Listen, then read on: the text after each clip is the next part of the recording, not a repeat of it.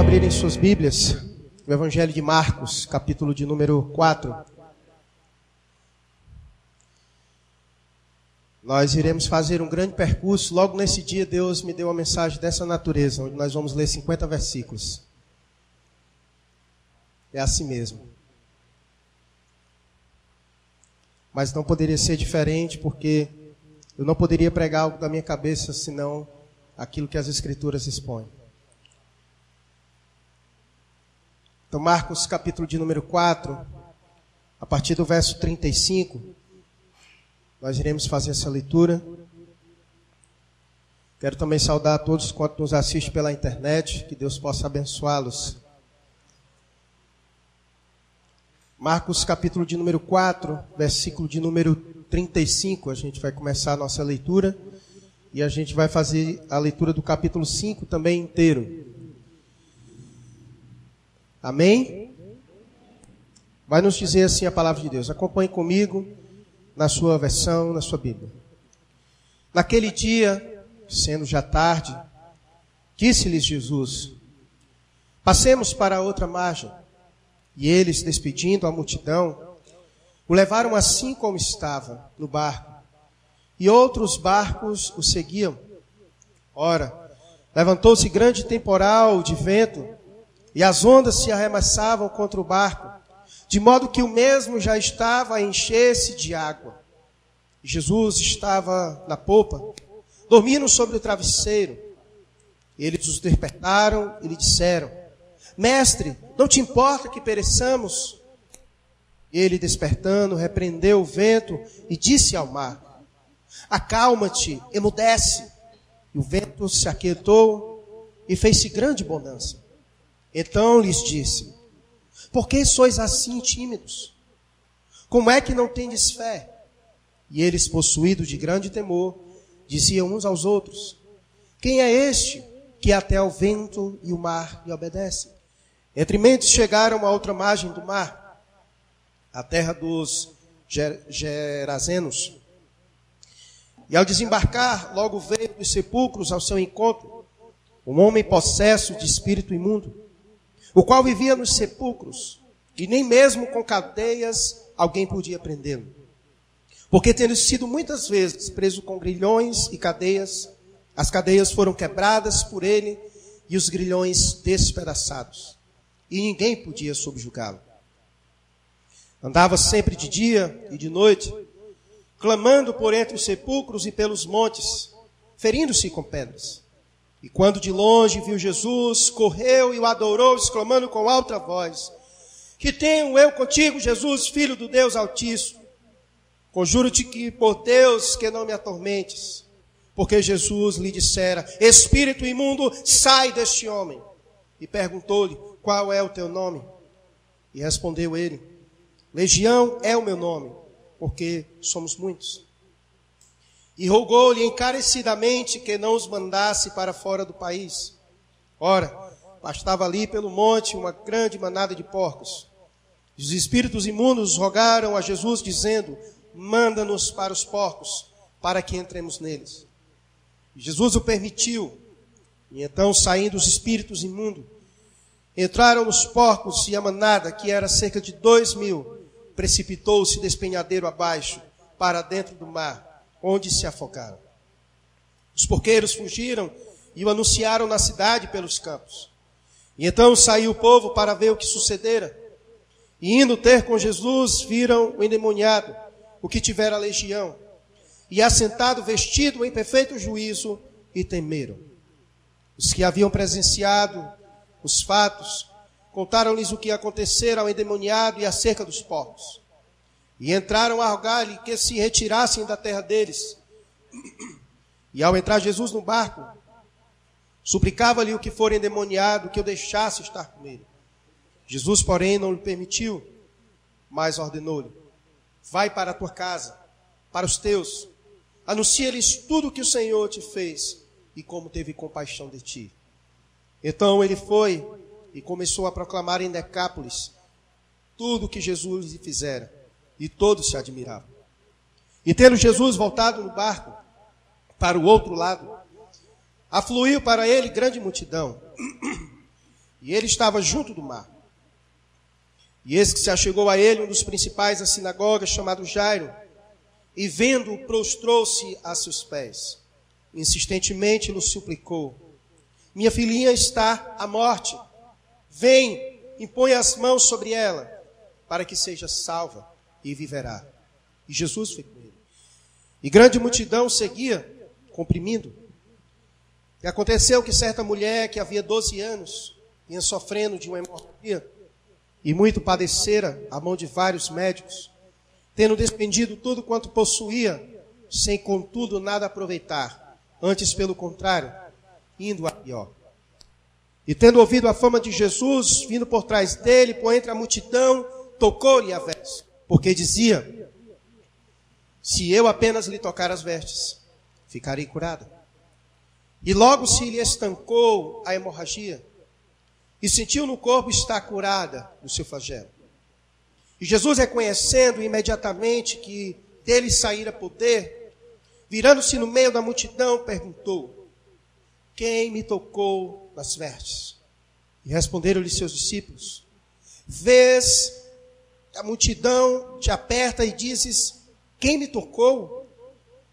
E ele, porém, olhava ao redor para ver quem fizera isto. Então a mulher, atemorizada e tremendo, côncia do que nela se operara, veio, prostrou-se diante dele e declarou-lhe toda a verdade. E ele lhe disse: Filha, a tua fé te salvou. Vai-te em paz e fica livre do teu mal. E falava ele ainda quando chegaram alguns da casa do chefe da sinagoga, a quem disseram: tua filha já morreu, porque ainda incomodas o mestre.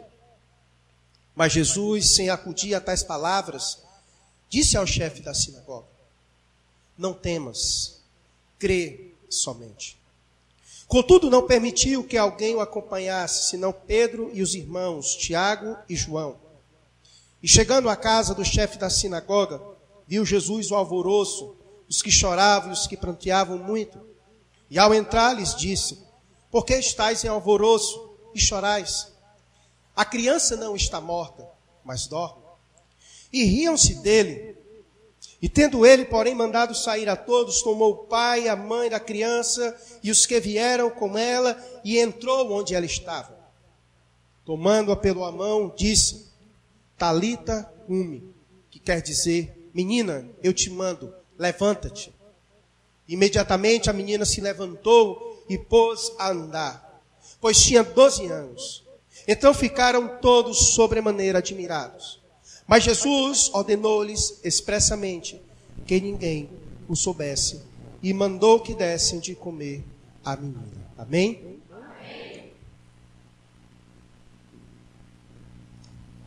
Nós temos, nesse tempo, falado sobre campanha de missões, sobre a nossa responsabilidade de anunciar o Evangelho. E nas Escrituras há um dos textos fabulosos sobre a ordem de Jesus para a sua igreja quanto a, a, a nossa missão de proclamar o Evangelho, que é o texto de Mateus, capítulo de número 28. Esse texto é um dos textos principais da grande comissão, quando Jesus, antes de enviar o seu povo, antes dele, antes dele dizer Portanto, ide a todas as nações e proclamai o evangelho para elas, batizando o nome do Pai, do Filho e do Espírito Santo. Antes de dar esta ordem, Jesus disse algo muito precioso para os seus discípulos. Ele disse: Foi-me dado no céu e na terra toda a autoridade. E o meu objetivo nesta noite é de meditar com os irmãos sobre essa autoridade que foi dada a Jesus Cristo e sobre as implicações dessa autoridade de Jesus Cristo na vida de todo aquele que crê nesse Senhor Jesus Cristo. Nós cremos, obrigado irmão, tem três copos aqui vai dar certo. Nós cremos num Cristo poderoso. Nós cremos num Cristo que foi dado a Ele toda a autoridade sobre o céu e sobre a terra. Não existe nada que Cristo não tenha autoridade. E por isso eu escolhi de forma direcionada pelo Espírito, essa passagem pode ser um texto grande e na sua Bíblia está dividida, mas no original, desde o versículo 35 até o final do capítulo 5, é uma história só. Porque, não sei se é do conhecer dos irmãos, no original a Bíblia não é dividida em capítulos e versículos, né? Então, no original, ela está assim junta. E essa história, ela nos mostra de forma maravilhosa a autoridade que Jesus tem. Primeiro, a autoridade que ele tem sobre os elementos da natureza, quando ele controla a tempestade. Depois, sobre a autoridade que ele tem sobre os demônios, quando ele expulsa os demônios do Gadareno. Depois, sobre a autoridade que ele tem de curar uma mulher enferma. Depois, sobre a autoridade que ele tem de ressuscitar quem morreu. Isso é maravilhoso. Isso é maravilhoso. E meu objetivo nesta noite é meditar com os irmãos sobre essa autoridade que o nosso grande Deus e Salvador Jesus Cristo tem. E como é um consolo para nós saber que nós servimos a um Deus que tem toda a autoridade sobre o céu e da terra, e que, portanto, não exista nada, não existe nada na face da terra, em lugar nenhum, nem no céu e nem na terra, que Cristo não tenha autoridade. E como é bom servir a um Deus assim. E a começar, nós vamos pelo verso 35, quando Jesus acalma a tempestade. O texto vai dizer: Naquele dia, sendo já tarde, Disse-lhe Jesus: Passemos para outra margem. Gosto desse versículo porque mostra a dinâmica de Jesus Cristo no seu ministério. Já era tarde. Se você for ver os versículos anteriores, eles já tinham feito várias coisas. Jesus poderia, naquele momento, dizer: Vamos para casa, vamos dispersar, vamos descansar. Talvez os discípulos cansados, exaustos. Mas naquele momento, Jesus disse: Não, nós não vamos descansar nós vamos passar para outra margem, porque muito trabalho nós ainda temos para fazer. E o texto vai dizer que eles, despedindo a multidão, o levaram assim como estava no barco, e outros barcos o seguiam. Se você for ver o começo do capítulo 4, vai dizer que Jesus, ele chegou à beira do mar e reuniu-se numerosa multidão a ele, de modo que entrou no barco, onde se assentou, afastando-se da praia e ali começou a ensinar as pessoas. Então, ainda dentro do barco, as pessoas só direcionaram ele para outro lugar, para que ele continuasse a ensinar as pessoas. E o texto então vai dizer que depois, despedindo a multidão, levaram assim como estava. Jesus agora queria que eles passassem para o outro lado da margem, porque Jesus tinha objetivos de chegar ao outro lugar, porque ele tinha trabalho agora a fazer em outro lugar. E o texto então vai dizer que quando eles estavam indo para outra margem, levantou-se uma grande, um grande temporal de vento, e as ondas se arremessavam contra o barco, de modo que o mesmo já estava a encher-se de água. Eu não sei aqui quantos já fizeram algum passeio a barco, alguns aqui já fizeram. Quem aqui já fez? Sei que a gente tem um experiente aqui, que é o seu Luciano, não nem para ele levantar a mão, né? Passa muito tempo no mar, sabe bem como é que é as coisas, né? Mas os irmãos que já fizeram passeio a barco, como é que foi? Foi tranquilo? O mar estava calmo? Estava agitado? A última vez que eu fui, eu vomitei mais do que curti a, a viagem, né? Mas pouco de nós tivemos talvez uma experiência de estar em alto mar e uma grande tempestade.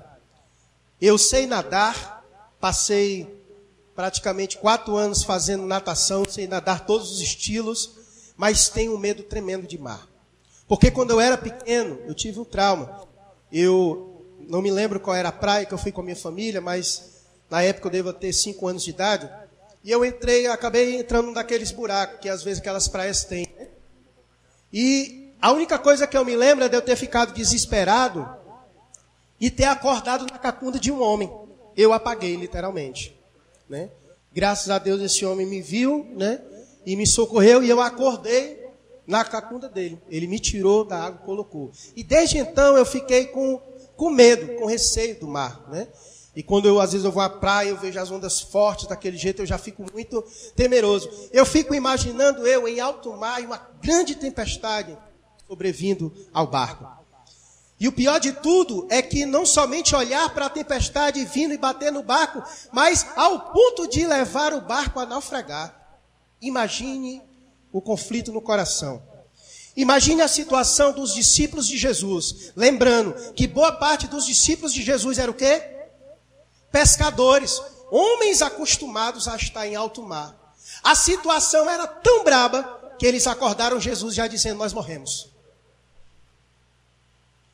A situação era tão braba que esses homens já acordaram Jesus dizendo: Senhor, mestre, não te importa que pereçamos, ainda estava vivo, já estava dizendo que estava morto.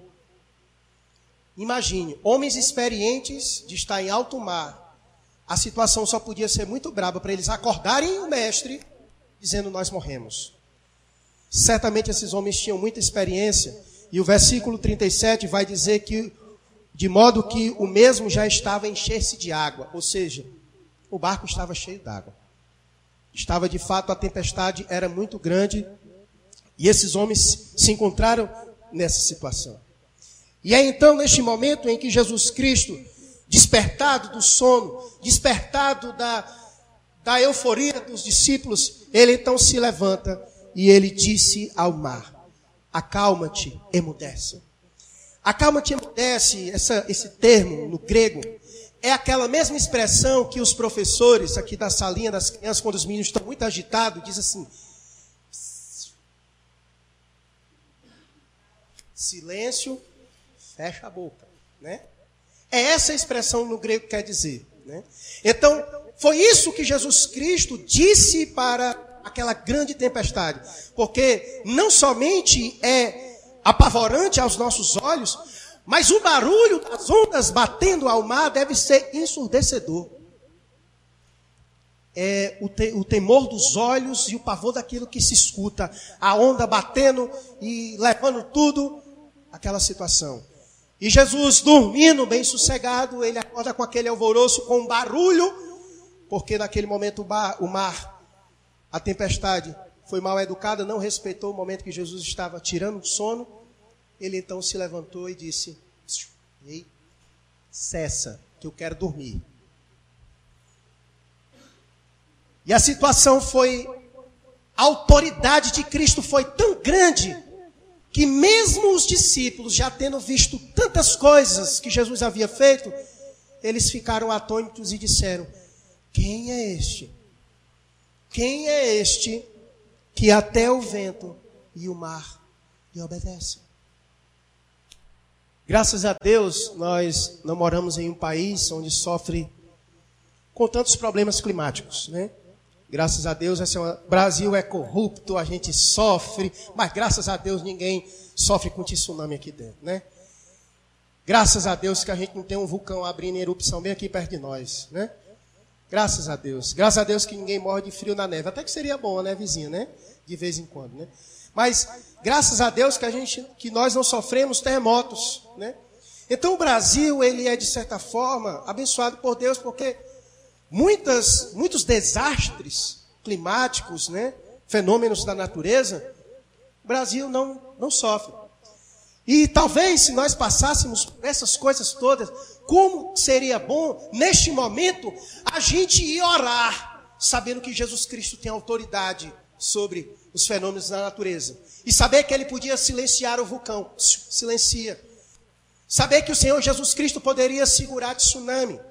Saber que o Senhor Jesus Cristo poderia acalmar a terra. Calma. Isso nos traria muito conforto. Mas nós podemos fazer uma analogia, já que nós não sofremos, já que nós não sofremos todas essas coisas, mas nós podemos fazer uma analogia à nossa vida. Pois a nossa vida se assemelha a uma viagem a barco. Indo a rumo, rumo à pátria celeste. E que em meio a essa jornada, muitas vezes nós enfrentamos tempestades violentas. Tempestades essas que às vezes nós estamos passando por ela e temos o mesmo sentimento que os discípulos. Meu Deus, dessa eu passo. Meu Deus, essa crise, essa dificuldade que eu tenho passado na minha vida é tão grande que eu acho que eu não vou suportá-la. Às vezes a gente passa por situações em que verdadeiros vendavais, verdadeiras tempestades chegam à nossa vida. E como é bom nesses momentos a gente lembrar que a gente tem um Cristo que tem toda a autoridade sobre o céu e sobre a terra. Ainda que a situação possa parecer fora do nosso controle, mas coisa boa é saber que nada foge do controle do nosso grande Deus e Salvador Jesus. E que só ao som da sua voz ele pode trazer paz e quietude para a nossa alma. Coisa boa é saber que nós cremos e servimos a um Cristo que tem toda a autoridade para controlar qualquer tempestade vendaval sobre a nossa vida. Amém? E depois desse momento, depois de demonstrar esta autoridade da qual os discípulos ficaram impressionados ao ponto de dizer: Quem é este que até o vento e o mar lhe obedecem? O capítulo 5 vai dizer que entre mentes eles chegaram a outra margem do mar. Isso foi enquanto eles estavam indo no barco para chegar na outra margem. E o texto vai dizer que quando Jesus chega ao outro lugar, ele se depara com o endemoniado gadareno. Quantos conhecem essa história? E o texto vai dizer que como era a vida desse homem. Imagine alguém que a sua habitação, que o lugar da sua morada é o cemitério. Era este camarada. Esse camarada, o texto vai dizer que ele era atormentado de tal maneira que ele era preso com grilhões e cadeias, porque as pessoas daquela localidade aprisionaram aquele homem porque ele era muito violento, porque ele se feria a si mesmo com pedras, e qualquer pessoa que passasse naquela região podia sofrer um atentado de morte por meio daquele homem. Mas o texto vai dizer que a possessão demoníaca naquele homem era tão forte, porque quando alguém é possesso, ele tem uma força extraordinária e sobrenatural. O texto vai dizer que nem as cadeias e nem os grilhões conseguiam segurar este homem. Todas elas eram quebradas e os grilhões despedaçados. Tamanha era a força daquele homem. E Jesus então se encontra com aquele homem, e o texto vai dizer que aquele homem era atormentado por uma legião. Os irmãos sabem o que significa dizer que aquele homem era atormentado por uma legião? Aquele homem, meus irmãos, ele era atormentado por seis mil espíritos imundos. Um homem só era atormentado por seis mil espíritos imundos. Por isso que quando Jesus pergunta qual o teu nome, ele diz, legião é o meu nome, porque somos muitos. E é interessante, meus irmãos, que naquele momento, talvez para muitos os discípulos, talvez apavorados com toda aquela situação, e acabaram de presenciar a grande autoridade de Cristo. É interessante, meus irmãos, que quando Jesus Cristo chega, no verso 7, na verdade no verso 6, olha o que, que o texto vai dizer. Quando de longe o endemoniado viu Jesus, correu e o adorou. E o adorou. Meus irmãos, o nosso grande Deus e Salvador Jesus Cristo é aquele que tem toda a autoridade, inclusive sobre as hostes do maligno, sobre os principados, sobre as protestades. Coisa boa, meus irmãos, é saber que nós temos um Deus que é capaz de nos proteger das investidas do maligno.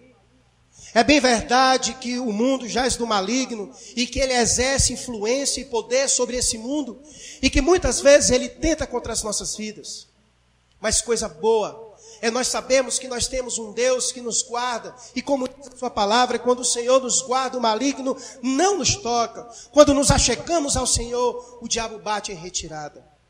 Coisa boa, meus irmãos, é nós sabermos que o maligno não tem poder sobre a nossa vida, porque nós temos um Deus que tem toda a autoridade, inclusive para expulsar seis mil demônios de uma única palavra em um único momento. Isso nos traz segurança, meus irmãos nós temos confiança. E eu gosto muito desse texto porque nos traz verdades preciosas. Ainda no capítulo 4, quando Jesus estava indo, e quando veio a tempestade, e quando Jesus, ele acorda, no versículo 39, vai dizer assim: E ele despertando, repreendeu o vento e disse ao mar: Acalma-te, emudece. Talvez eu não sei se você, na sua leitura, parou para perceber sobre a expressão repreender. Por que, que Jesus Cristo repreendeu o mar? Essa expressão repreender no Novo Testamento, se você for ver em Judas, no verso 9, vai usar a mesma expressão de que o Senhor nos diz que quando nós nos depararmos com o inimigo, nós devemos fazer uma única coisa: repreendê-lo no nome de Jesus. Então, segundo os teólogos, nesse momento, Jesus sabia que aquela tempestade que foi ao encontro deles ao alto mar era obra do maligno. Porque Jesus estava indo à outra margem para alcançar o endemoniado gadareno, da qual os espíritos malignos possuíam aquele homem. Então perceba a trama diabólica, que não queria que Jesus chegasse àquele lugar, porque aquele lugar era tomado pelos espíritos malignos. Muitas vezes, meus irmãos, é assim que acontece conosco. É bem verdade que nós sabemos que existem lugares onde são bem mais pesados do que outros. Existem lugares onde nós percebemos uma manifestação diabólica muito intensa. E que muitas vezes nós temos dificuldades de anunciar o evangelho naquele lugar porque o domínio do maligno é grande. E por isso que Jesus Cristo, ele repreendeu o mar e usou essa expressão, porque muito provavelmente era obra do maligno impedindo Jesus de chegar naquele lugar. E é interessante, se você perceber a leitura do texto, que quando Jesus chega para eles, para repreendê-los, eles vão dizer algo. Ele vai dizer assim, no verso 10. E rogou-lhes encarecidamente que não os mandasse para fora de onde? Do país. Aqueles homens tinham investido muito tempo naquele lugar. O seu domínio era muito forte. Então, naquele momento, na chegada de Jesus, eles disseram: Não nos manda para fora do país, porque nós queremos continuar exercendo influência e poder sobre os habitantes desta terra.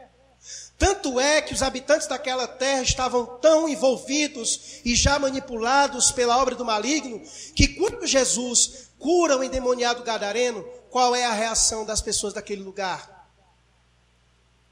Manda Jesus sair. Em vez de se alegrarem com o endemoniado, que agora estava sã, curado, em perfeito juízo, eles olham para aquele homem e olham para Jesus e dizem: O Senhor não é bem-vindo aqui. Perceba como o domínio do maligno era muito grande sobre a vida daqueles homens. Meus irmãos, nós temos falado muito sobre a nossa obra de evangelização. E por isso que eu fiz questão de começar citando o texto de Mateus, capítulo 28.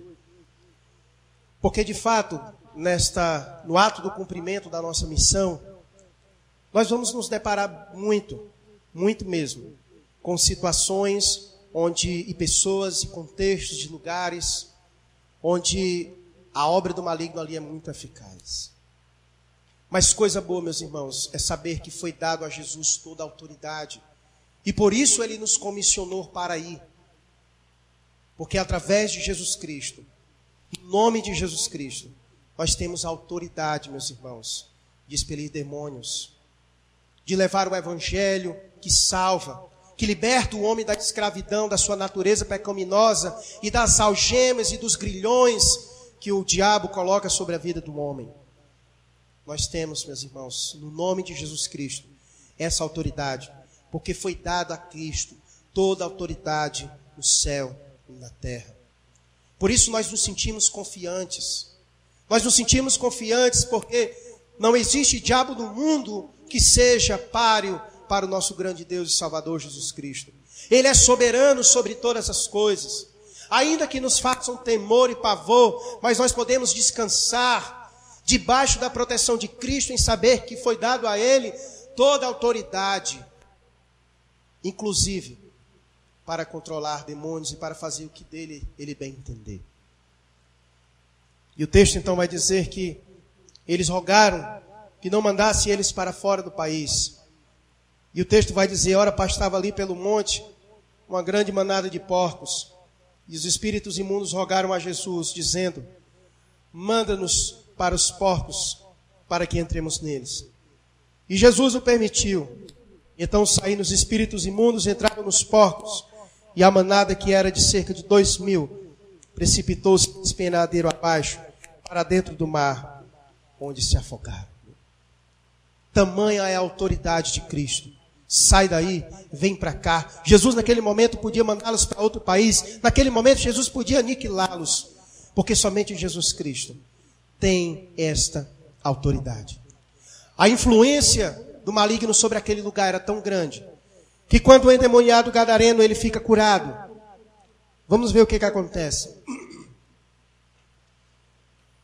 Verso 15. E no ter Jesus viram endemoniado o que tivera a legião, assentado, vestido em perfeito juízo, e temeram. E os que haviam presenciado os fatos contaram-lhes o que acontecera ao endemoniado e acerca dos porcos. E entraram a rogar-lhes que se retirasse da terra deles.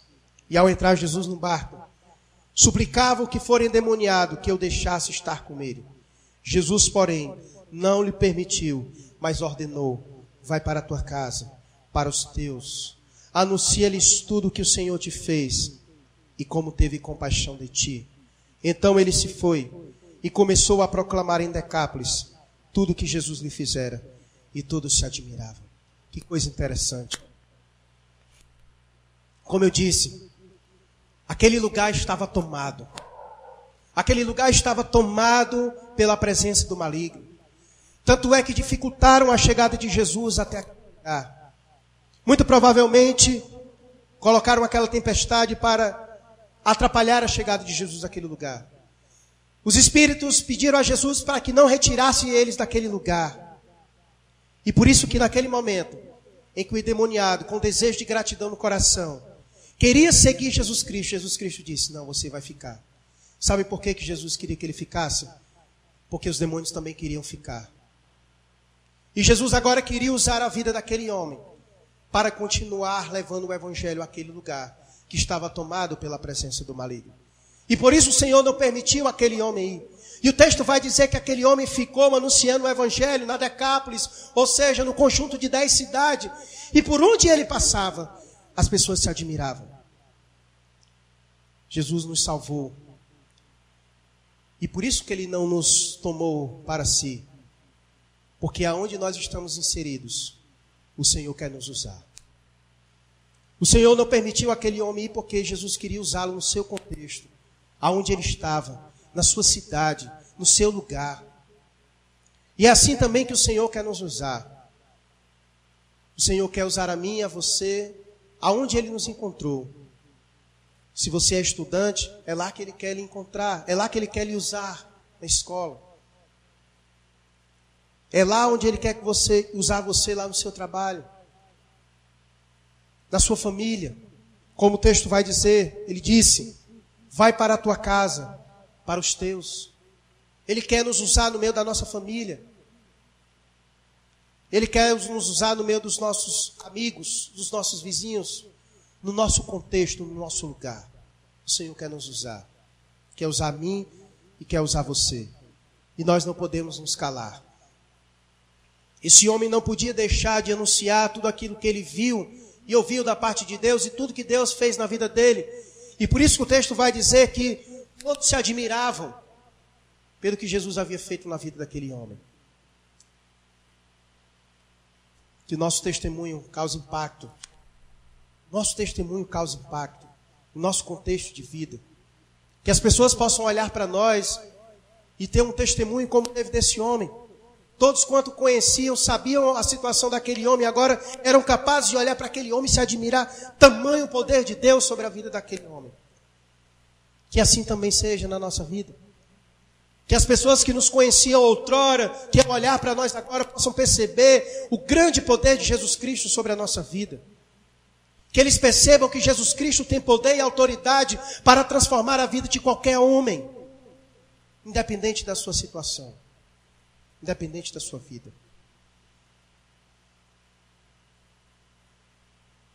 E se bastasse, os discípulos já haviam presenciado tamanha autoridade do Senhor sobre a tempestade, sobre a vida deste homem, expulsando demônios. E na mesma situação, no mesmo momento, os discípulos presenciaram outra situação maravilhosa de Jesus. Verso 21. Imagine o impacto que os discípulos estavam nesse momento. acabaram de presenciar Jesus controlando o vento e o mar, e agora exercendo autoridade sobre os espíritos imundos. E o verso 21 vai dizer que então, tendo Jesus voltado no barco para o outro lado, afluiu para ele grande multidão e ele estava junto do mar. E eis que se chegou a ele um dos principais da sinagoga, chamado Jairo, e vendo, prostrou-se aos seus pés. E insistentemente lhe suplicou: Minha filhinha está à morte. Vem, impõe as mãos sobre ela, para que seja salva e viverá. E Jesus foi com ele. E é interessante que, naquele momento, os discípulos extasiados com tudo aquilo que eles acabaram de ver, tamanha autoridade, tamanho poder de Jesus Cristo em acalmar o vento, as tempestades, em ter autoridade sobre espíritos imundos. E agora um homem desesperado, um pai, chega à presença de Jesus e pede ajuda de Jesus porque a sua filha está à beira da morte. E o verso 24 vai dizer que Jesus então foi com ele. Foi com ele para a casa dele, no caminho. E é interessante que enquanto Jesus está indo no caminho, outra coisa maravilhosa acontece. Uma mulher que sofria de um fluxo de sangue, o texto vai dizer que de hemorragia, e que sofria desta doença há 12 anos. Imagine o sofrimento desta mulher. O texto vai dizer que essa mulher havia usado todos os seus recursos para a cura dessa enfermidade. E o texto vai dizer que nada adiantava, pelo contrário, ela ficava pior, como diz o versículo 26. E muito padecer a mão de vários médicos, tendo despedido tudo quanto possuía, sem contudo nada aproveitar, antes pelo contrário, indo a pior. E o texto então vai dizer que aquela mulher, num ato de desespero e de fé, porque já tinha tentado de tudo, ela então encontra Jesus Cristo de Nazaré. E naquele momento em que, no ato de fé, ela toca no Senhor Jesus Cristo, ela sente poder chegar nela de tal maneira que ela sente que a sua enfermidade havia sido curada. Ah, meus irmãos, quantos de nós não padecemos por enfermidades? Quantos de nós não sofremos por ver antes queridos padecendo por enfermidades? Quantos de nós não ficamos angustiados quando vemos nossos filhos, nossos familiares padecendo por enfermidades? E que às vezes a gente fica, meu Deus, só o Senhor. Quantos casos nós não conhecemos de pessoas que foram desenganadas pelos médicos, onde a medicina já não podia mais atuar, onde os remédios já não podiam mais fazer nenhum efeito, onde o médico diz agora é por conta de Deus. Meus amados irmãos, coisa maravilhosa é nós sabermos que nós servimos a um Jesus que tem toda a autoridade sobre céus e terra e que não existe enfermidade no mundo da qual Jesus Cristo não seja capaz de nos curar. É por isso que quando a gente está doente, a gente tem autoridade para chegar no trono da graça e orar dizendo: Pai, cura-me. Porque Jesus tem autoridade para curar qualquer enfermidade que possa haver. Não existe enfermidade na face da terra que o Senhor Jesus Cristo não possa exercer autoridade. O Senhor Jesus Cristo tem autoridade para controlar as tempestades. O Senhor Jesus tem autoridade para exercê-la sobre os espíritos imundos. E Jesus Cristo também tem autoridade para remover de qualquer pessoa qualquer enfermidade, porque a Ele pertence toda a autoridade sobre os céus e sobre a terra. Que coisa maravilhosa! Que coisa maravilhosa! É a gente saber que nós servimos a um Jesus que tem este poder. E o texto vai dizer que falava ele ainda, quando estava falando com esta mulher que havia sido curada através de Jesus Cristo. Quando chegaram alguns do chefe da sinagoga, aquele a quem foi à procura de Jesus, dizendo: Socorre, a minha filha está para morrer. O texto diz que enquanto eles, Jesus estava conversando, chegaram pessoas da parte desse chefe da sinagoga dizendo: Olha, tua filha morreu. A tua filha morreu, não incomoda mais o mestre. Não tem mais necessidade de Jesus Cristo ir. Acabou-se. Ponto final. Enquanto ela ainda estava doente, nós ficamos sabendo já que Jesus Cristo é capaz de curar enfermidades. Já, já percorreu a fama dele de que ele é capaz de fazer o aleijado andar, o mudo falar e o cego ver. Mas essa menina já morreu. Já não tem mais jeito para ela. Não incomoda mais o mestre. Imagine o que passou no coração daquele pai. Daquele homem que havia ido esperançoso ao encontro de Jesus, para que Jesus pudesse visitar a sua filha. Imagine como foi que essa notícia chegou ao coração deste homem, deste pai que estava aflito e esperançoso que Jesus chegasse à sua casa e curasse a sua filha. Jesus, como aquele que sonda os corações e sabe do nosso sofrer, antes de ele dizer, antes dele dizer qualquer coisa, Jesus já lhe lançou uma palavra de conforto no verso 36, dizendo: Mas Jesus, sem acudir a tais palavras, disse para aquele pai, o chefe da sinagoga: Não temas, crê somente. Foi isso que Jesus disse para aquele homem. Naquele momento, talvez de aflição, de talvez de perda de esperança, disse: não temas, crê somente. Para aquelas pessoas que foram falar para aquele homem que a filha dele havia morrido, sem dúvida na mente daqueles homens, eles não criam que Jesus Cristo tinha autoridade sobre a morte. Porque se eles crescem nisso, eles não teriam dito aquilo. Não incomodas mais o mestre, porque a menina morreu, não tem mais jeito. Quantos por aí afora não falam isso, só não tem jeito para a morte. Mas, meus irmãos, o nosso Deus a quem nós servimos, ele também tem autoridade sobre a morte. Por isso que Paulo, quando escreveu aos 1 Coríntios, capítulo 15, ele disse: Cadê a morte a tua vitória? Aonde estão os teus agrilhões? Tragada foi a morte pela vitória de Cristo Jesus, o nosso Senhor. Por isso que naquele momento em que Jesus se encontra com Maria, irmã de Lázaro, ele disse: "Mulher, não temas. Eu sou a ressurreição e a vida. Quem crê em mim, ainda que morra, viverá." O Deus que nós servimos, o Cristo que nós servimos, ele tem autoridade sobre a morte. Por isso que ele disse em João 3,16: que Deus amou o mundo de tal maneira que enviou seu Filho para que todo aquele que nele crê não morra, mas tenha a vida eterna. João 5,24 ele diz: Em verdade, em verdade vos digo: quem ouve a minha palavra e crê naquele que me enviou, tem a vida eterna, não entra em juízo, mas passou da morte para a vida. Para a vida.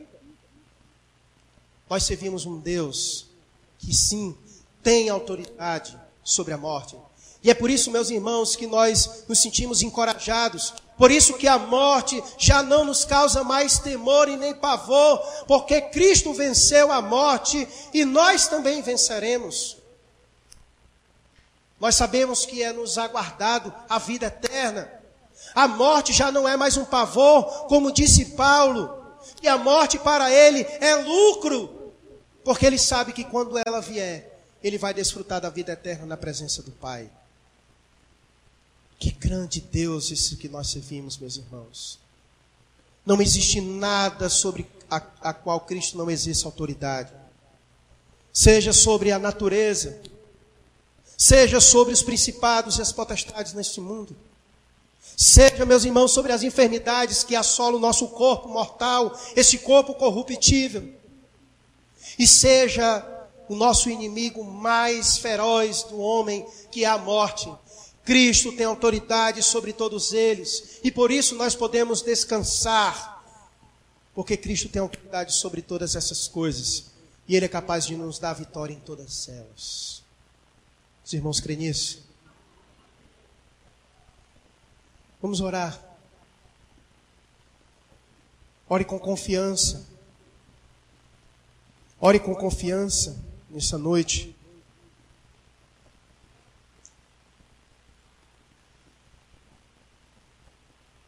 Não existe nada, meus irmãos, nem nos céus e nem na terra. Não existe lugar nenhum, nem ninguém, e nenhuma situação da qual Cristo não tenha controle e autoridade sobre ela. Eu não sei como está a tua vida. Eu não sei se nesse momento está passando por vendavais, por tempestades, por dificuldades na tua vida. Clama ao Senhor, porque Ele é o nosso Deus que tem autoridade sobre quem o vento e o mar obedecem.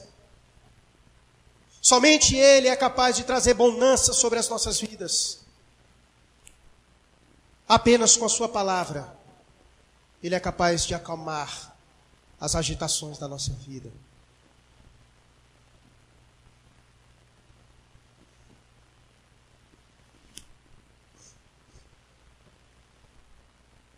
se sente que o maligno tem investido sobre sua vida, ore ao Senhor, porque Cristo tem autoridade sobre os espíritos malignos, sobre as principados e as potestades. E a sua palavra diz que o Senhor nos guarda e o maligno não nos toca. Talvez seja uma enfermidade. Talvez seja ela que tem causado ansiedade no seu coração. Talvez você tenha sofrido, esteja sofrendo pela saúde de um ente querido. Ora a Deus, porque Ele tem autoridade sobre todas as enfermidades neste mundo. Não existe uma sequer da qual o Senhor não tem autoridade para curar.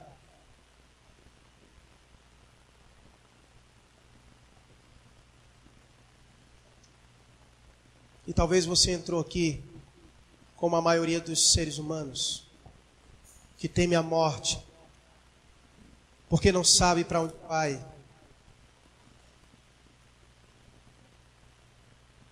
Mas Jesus Cristo veio para nos dar paz quanto à morte, em saber que todos quanto crerem no seu nome receberão vida eterna.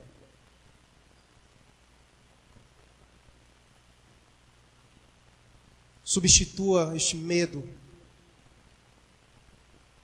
pela paz e pelo desejo de que se chegue o momento da nossa partida para estarmos nos braços do Pai.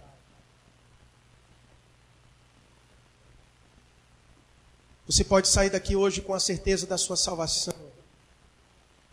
Você pode sair daqui hoje com a certeza de que Cristo veio para vencer a morte e ele venceu na cruz do Calvário para nos dar a vida eterna.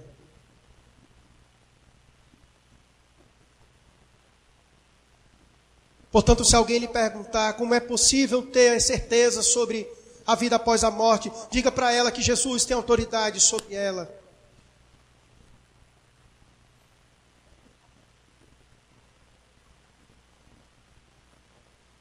Quero desafiar você nesta noite, que há tempo tem ouvido esse evangelho, que há tempos tem ouvido a mensagem da cruz, e que Cristo Jesus morreu na cruz do Calvário para nos remir da morte eterna e para nos dar a vida eterna.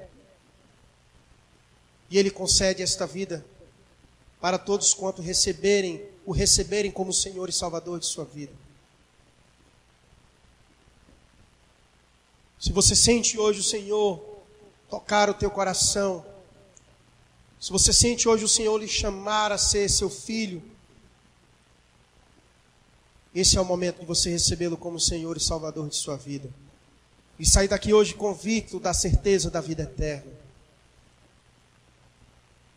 E nós gostaríamos de conhecer você, para que pudéssemos lhe ajudar na nova caminhada cristã, para que possamos lhe ensinar como ser crente, a como lhe ensinar a caminhar nesta vida rumo à vida eterna.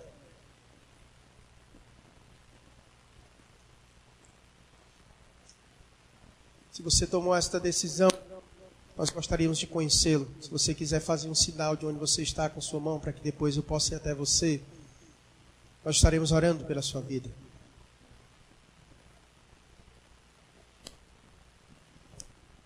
Alguém nesta noite?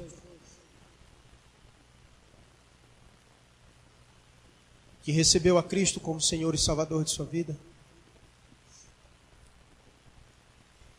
Onde você estiver, você pode só levantar a sua mão e daqui mesmo eu oro por você. Só para que depois eu possa pressionar. Alguém nesta noite?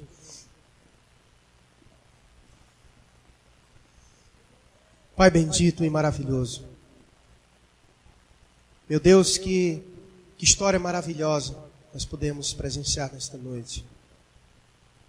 Como tu és poderoso, Deus. Pai, de fato, foi dado a ti toda a autoridade nos céus e na terra. Deus, como é bom sabermos que temos um Deus assim como o Senhor, que tem autoridade e exerce autoridade sobre tudo e a todos nos céus e na terra. Pai, como é bom sabermos que temos o Senhor para nos recorrermos em tempos difíceis, em tempos de tempestades, em tempos de ataques do inimigo, em tempos de fraqueza na nossa carne, das enfermidades. E até mesmo, ó Deus, em tempos de morte. Obrigado, ó Deus, porque estávamos mortos nos nossos delitos e pecados, mas o Senhor nos deu vida em Cristo Jesus. E obrigado, Deus, porque em Ti nós vencemos nosso inimigo. E por isso, Deus, que nós celebramos na Tua presença, porque em Ti somos mais que vencedores. Pai, abençoa a tua igreja. Encoraja-nos. Que os nossos olhos possam sempre contemplar a tua grandeza. Não permita, ó Deus, com as adversidades desta vida, se tornem grandes diante de nós, de ao tal ponto que venhamos a fazer o Senhor pequeno. Como se o Senhor não exercesse autoridade sobre todas as coisas. Pai, não existe outro Deus como o Senhor. Não existe outro Deus grande como o Senhor. Grande é o Senhor e muito digno de ser louvado e adorado. E é por isso, ó Deus, que a tua igreja nesta noite te adora em oração.